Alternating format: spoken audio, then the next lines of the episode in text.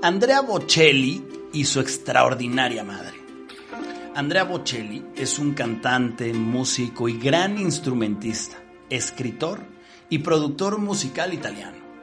Ha grabado 12 óperas completas, además de discos con canciones clásicas y música romántica. Es mundialmente conocido y ha vendido más de 90 millones de discos por todas partes del globo. Cuando Edith Aringhieri, su madre, estaba embarazada, los médicos le dijeron que Andrea nacería con muchas discapacidades y le sugirieron interrumpir el embarazo. Ella y su esposo se opusieron rotundamente a la idea y siguieron con él, a pesar de los riesgos que esto conllevaba.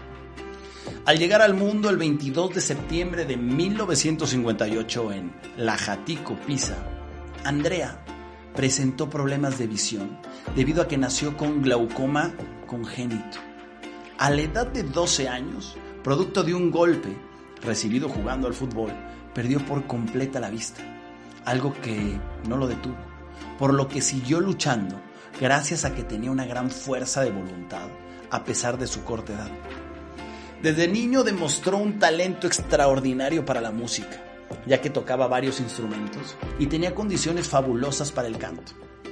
Lastimosamente, en su lugar de nacimiento, la Jatico, en la Toscana, a nadie parecía importarle. Su madre enseguida supo que tenía que explotar el extraordinario don con el que su hijo había nacido.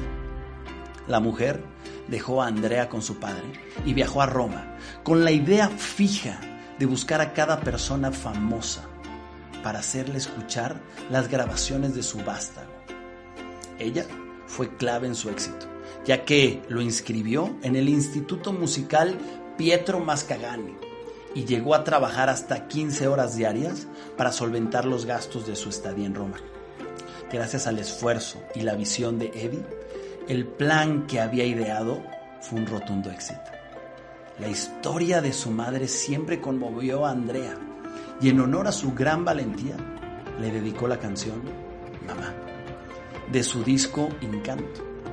La valiente mujer partió a la edad de 84 años y el tenor hizo pública la noticia a través de su Facebook en una publicación en la que escribió lo siguiente. Dejó su hogar terrenal después de una vida larga y extraordinaria para unirse a su amado esposo, Sandro, en el paraíso. Su madre fue clave en la carrera de Bocelli, ya que luchó para que su voz fuera escuchada, convirtiéndolo así en una de las figuras musicales más respetadas de la industria musical hasta el día de hoy.